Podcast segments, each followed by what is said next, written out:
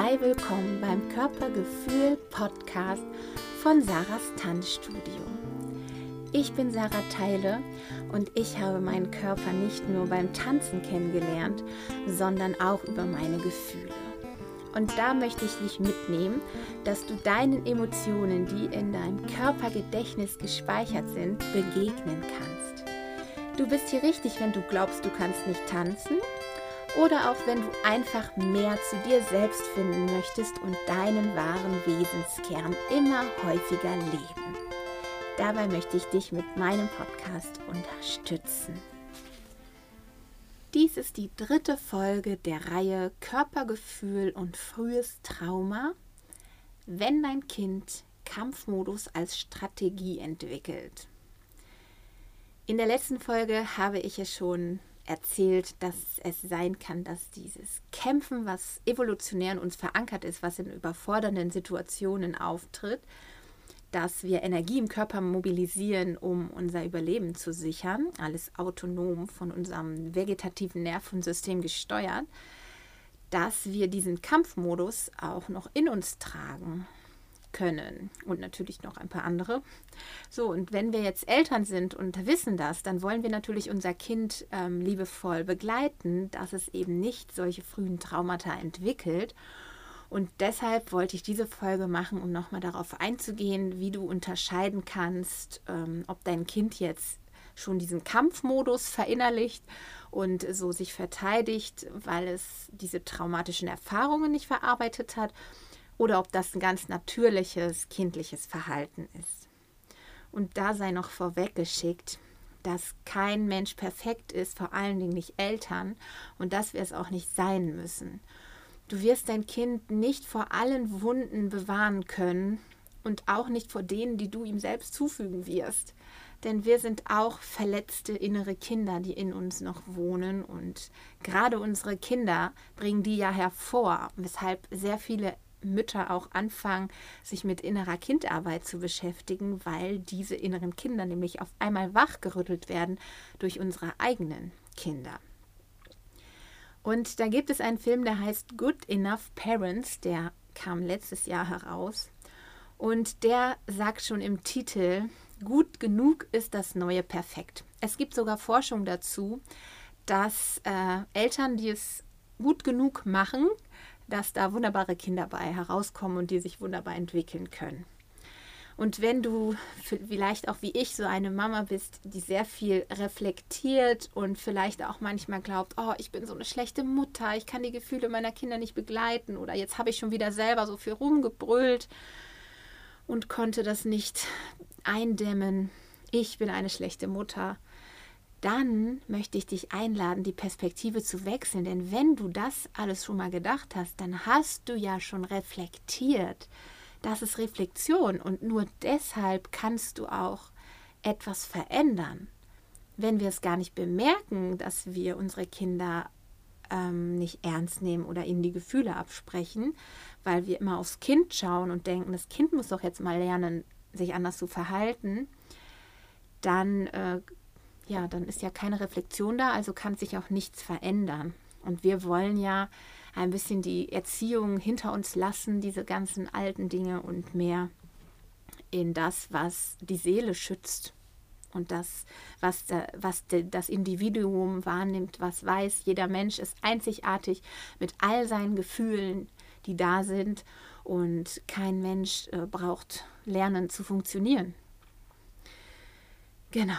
So, und in dieser Folge möchte ich dich eben dazu einladen, zur, zum Reflektieren und auch dazu schauen, wie reagiere ich auf mein Kind, auf, auf Verhalten, was mich äh, vielleicht wütend, sauer, unruhig macht oder was mir Sorgen macht und einfach deine Erziehungsmethoden oder wie auch immer zu hinterfragen, ob du überhaupt erziehst, was du da machst, ob das einfach übernommene Dinge sind, die wir einfach so denken, dass, das, dass man das eben so macht und dass du mehr zu dir findest und was zu dir und deinem Kind passt und dass du die Beziehung zu deinem Kind gestaltest.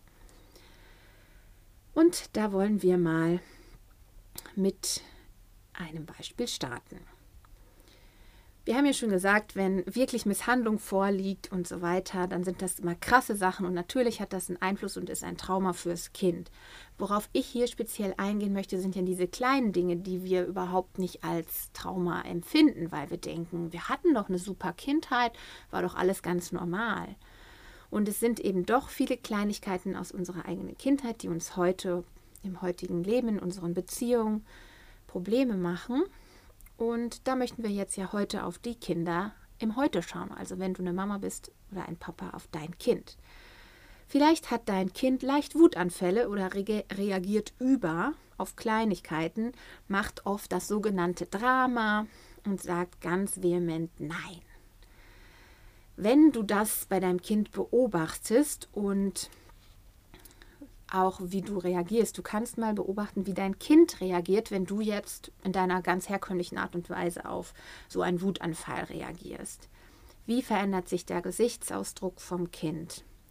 Oft sind das ja so, dass sie die Lippen zusammenkneifen, dass das Kinn gekräuselt ist oder auch, dass sich die Wut noch verstärkt, dieses verzweifelte Schreien und Nein und das kannst du als erstes beobachten. So, dann hast du es beobachtet und jetzt hast du Möglichkeiten darauf zu reagieren.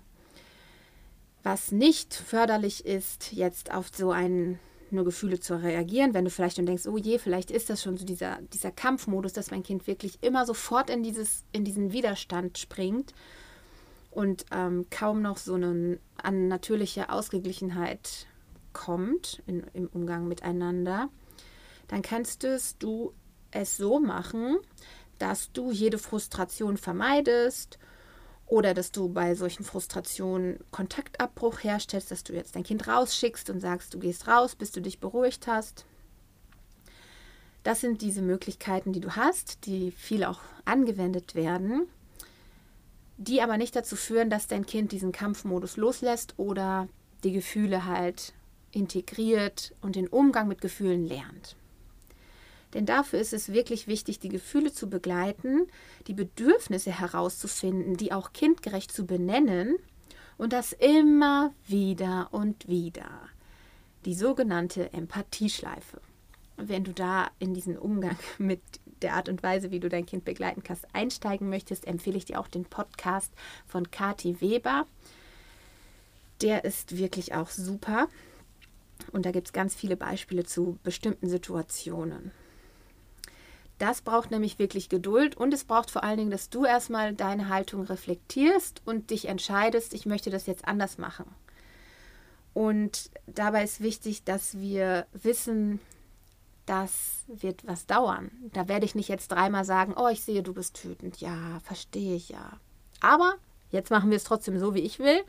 Und äh, sei bitte doch anders, als, als du bist. Und das ist, ja, das ist ein Prozess bei dir selber einfach auch. Und ja, lohnt sich aber zu üben. Und es muss nicht perfekt sein. Du kannst zum Beispiel erstmal anfangen, einfach ein Wort für das Gefühl immer zu benennen. Wenn dein Kind losbrüllt oder ähm, laut Nein schreit, dass du erstmal benennst, oh, du willst nicht. Ah, ich sehe, du, du willst nicht. Und wenn du dann zum Beispiel herausfindest, was für ein Bedürfnis könnte es sein, oft ist es in der Autonomiephase, ich will entscheiden weil dein Kind merkt ja, ich kann entscheiden. Jetzt will es also auch entscheiden. Dass du einfach sagst, ja, du willst selber entscheiden. Oh, okay. Und wenn dann nicht sofort dein Kind sagt, ja, stimmt, Mama, ich will entscheiden, können wir darüber reden? das wird nicht passieren. Manchmal wird die Wut noch stärker und du denkst dann vielleicht so, oh Gott, jetzt habe ich es ja erstmal richtig herausgebracht. Das heißt aber nur, dass, dass du den Raum geöffnet hast für das Gefühl deines Kindes. Also es kann die Wut jetzt zeigen, es kann jetzt nochmal Nein sagen. Du hast es gesehen, verstanden, dann sagt dein Kind es vielleicht nochmal deutlich und schreit vielleicht auch nochmal. Und dann sagst du wieder, ich sehe, du bist wütend. Oh, du willst alleine entscheiden. Ich, ich weiß, du willst alleine entscheiden. Ja, und je nach Wutanfall, Stärke kommt es auch darauf an, ob du in diesem Wutanfall überhaupt jetzt schon deine Empathie anbringen kannst. Weil dein Kind ist nämlich gerade im Kampfmodus und das Gehirn funktioniert gerade nur auf Stammhirnmodus und das, äh, der Verstand, der hier so für Verarbeitung von Informationen zuständig ist, der ist nicht an. Der ist nicht angeschaltet. Das heißt, dein Kind hört dich unter Umständen gar nicht. Und deshalb kannst du auch einfach nur den Raum halten, da sein, deinem Kind zeigen, ich bin hier, ich sehe, du bist wütend, ich verstehe dich. Und dann warten. Warten, Körperkontakt anbieten oder einfach, okay, du willst nicht. Manchmal hauen die Kinder uns ja noch weg und äh, schreien nein. Dass wir dann sagen, okay, ich bin in der Küche, ich gucke gleich nochmal. Also du bist vielleicht äh, nur zehn Meter weg. Ich meinte jetzt nicht aus dem Raum gehen, ne?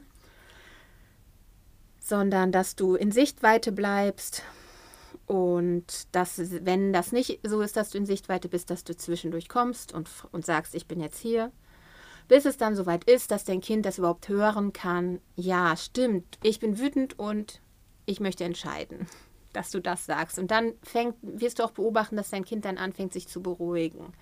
Und irgendwann danach könnt ihr dann mal gucken, wie ihr mit der Situation umgeht.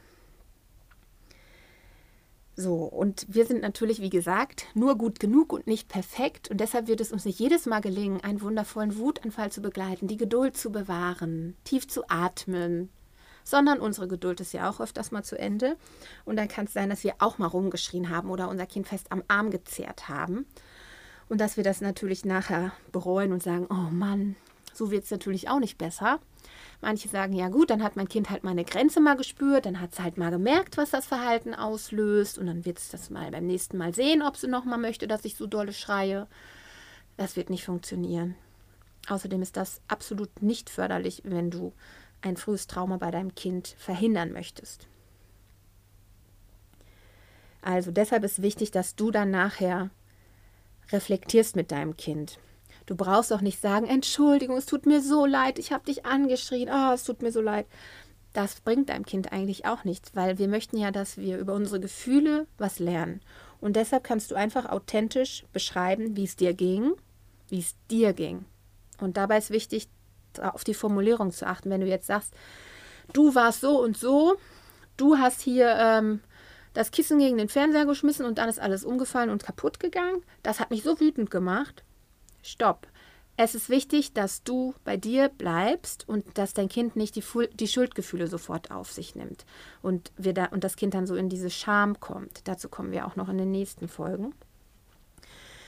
Sondern dass du bei dir bleibst, ja, dass du authentisch erklärst, oh, das war mir gerade so viel, weil ich bin heute selber so gestresst und da kam die Wut einfach aus mir raus und ich konnte da auch nicht anders.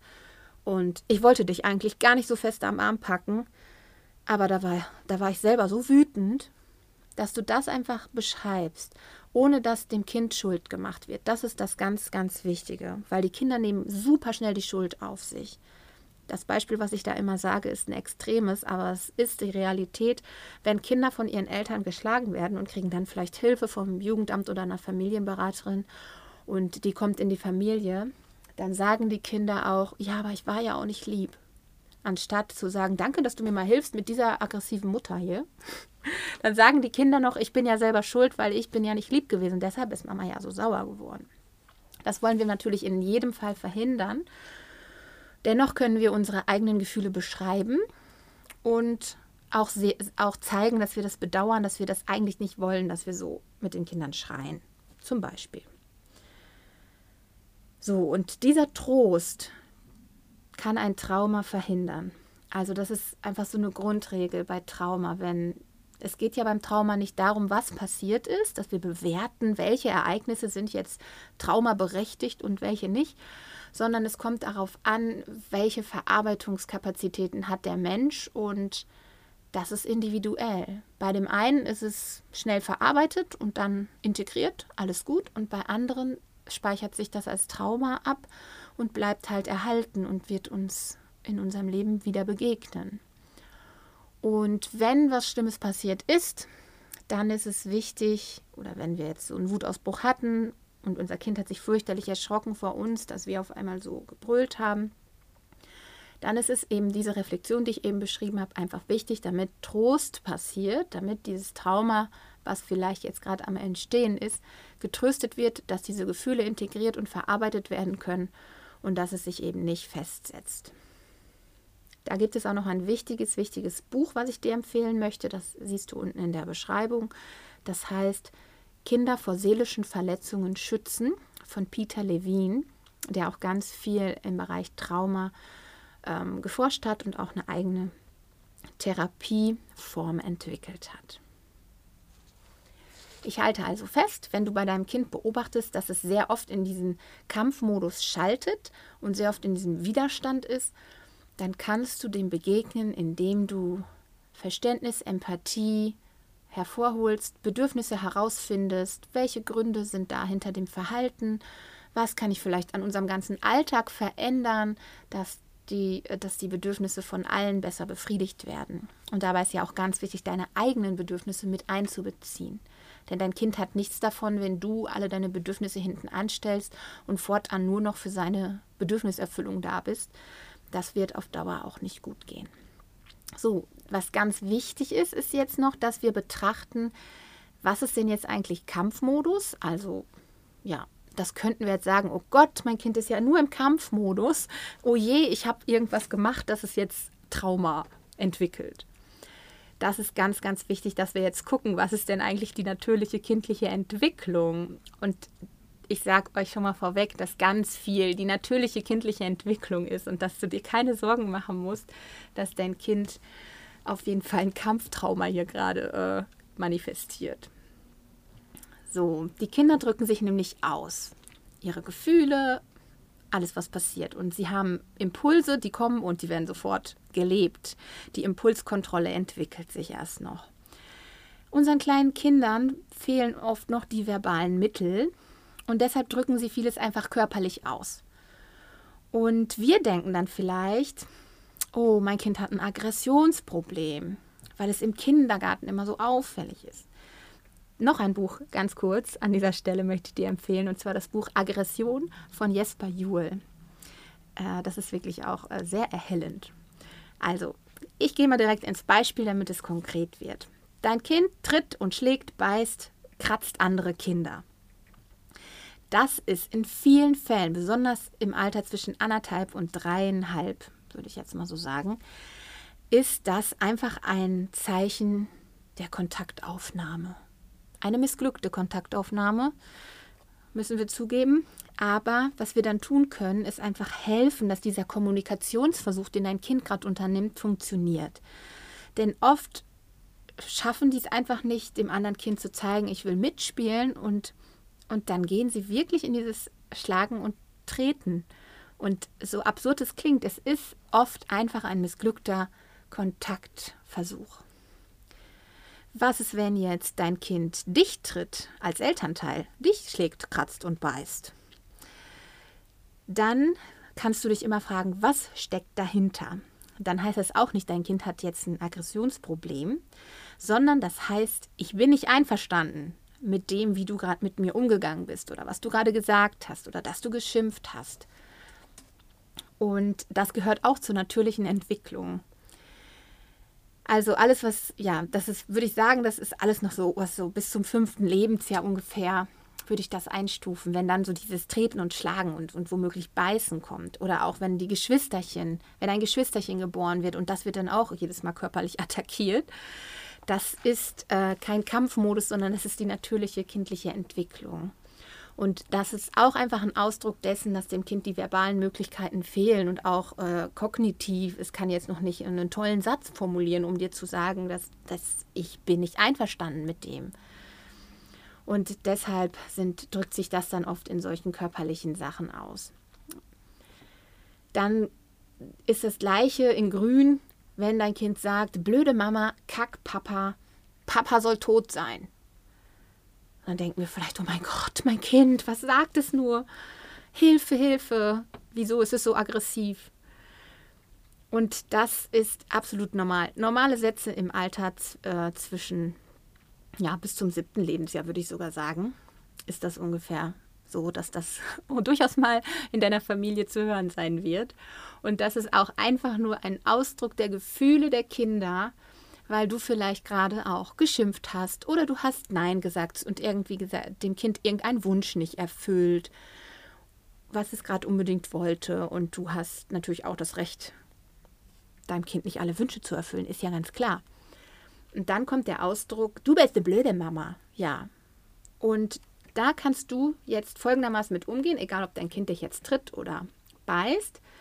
Also beim, wenn du in der Krabbelgruppe zum Beispiel beobachtest, dass dein Kind immer die anderen Kinder schlägt, dann kannst du mit dem Kind zu dem anderen Kind gehen und ihm helfen, zu fragen, ob, ob die zusammen spielen oder so. Du kannst dann sagen, oh, möchtest du eigentlich gerne zusammen mit Paul jetzt spielen? Und das Kind sagt dann vielleicht ja oder zeigt es irgendwie dann kannst du einfach helfen, diese Kontaktaufnahme möglich zu machen und dem Kind zu zeigen, wie geht das denn, wenn ich mit dem anderen Kind spielen möchte, wie kann ich das machen?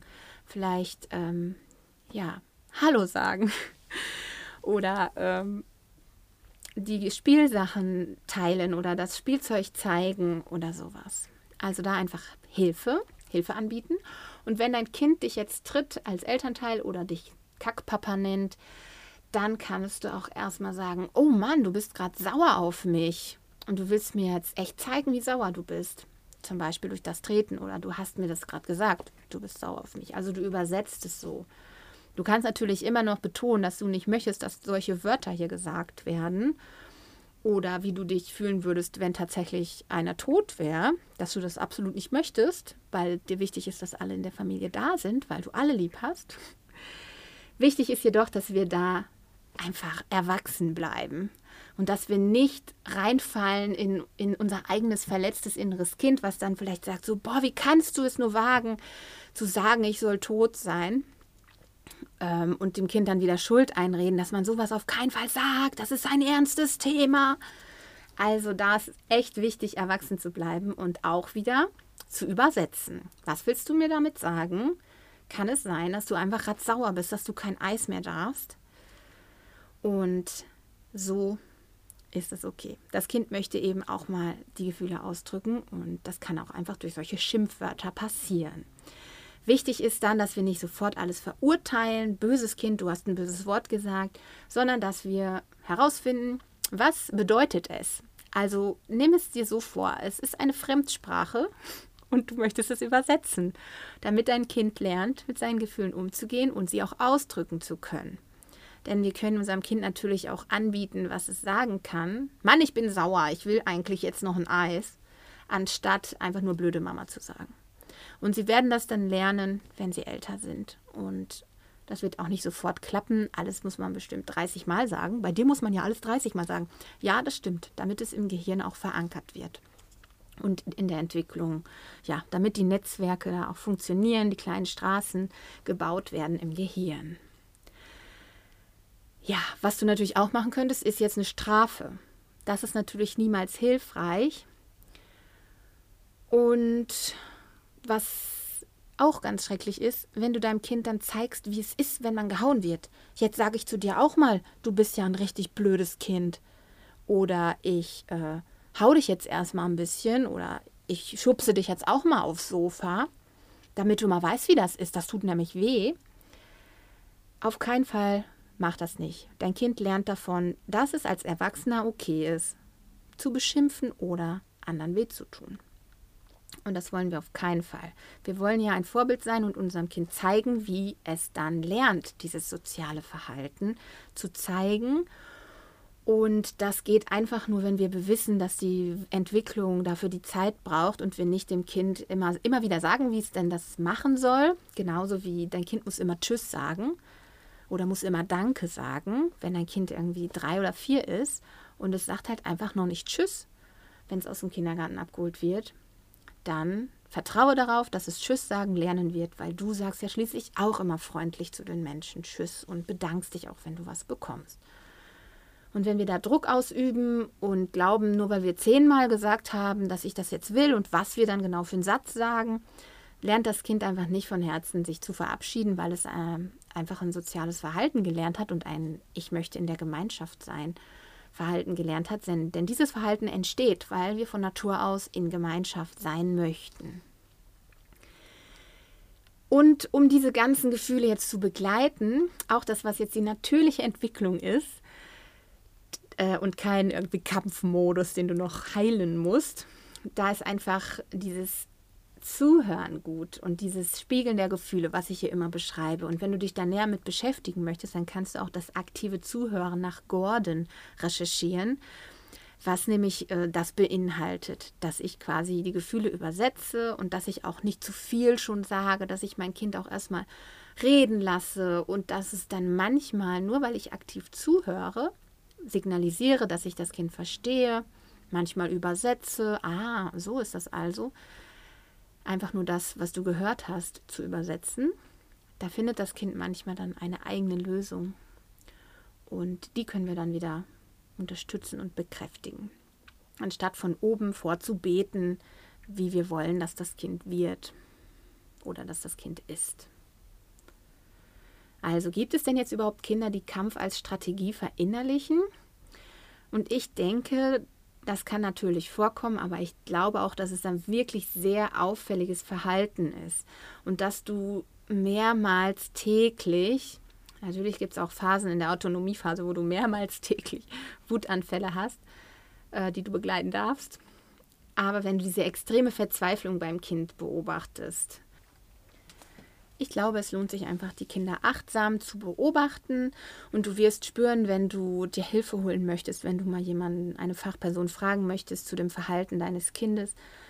Und meistens wird ein natürliches Entwicklungsthema dahinter stecken oder etwas in eurer Beziehung gilt es zu heilen und zu verändern. Denn wenn du jetzt so ein Verhalten beobachtest und du bestrafst dein Kind mit ähm, zum Beispiel Kontaktabbruch, geh raus, bis du dich beruhigt hast. Oder wenn du jetzt nicht aufhörst, dann gibt es keine gute Nachtgeschichte oder dann darfst du nicht dies und jenes oder dann gehen wir heute nicht zum Kindertouren. Dann wird es eventuell zur Verhaltensänderung führen, wenn du das konsequent genug einsetzt. Aber äh, da sind wir auch schon bei dem neuen Wort für Strafen, Konsequenzen ähm, ja, wenn du da einfach irgendeine Konsequenz entscheidest, dann ist das eine Strafe. Eine natürliche Konsequenz ist, wenn ich noch ein Eis esse, kriege ich Bauchschmerzen. Oder wenn ich ohne Jacke rausgehe, friere ich. Und alles andere sind Strafen. So, und ähm, dann kannst du natürlich sagen, gut, okay, ich will ja nicht strafen. Mache ich nicht. Aber dann wählst du vielleicht die Strategie, dass du ähm, solche Sätze sagst wie, ich habe so schwer mit dir, immer bist du so anstrengend, schon wieder ein Wutanfall. Kannst du nicht einmal?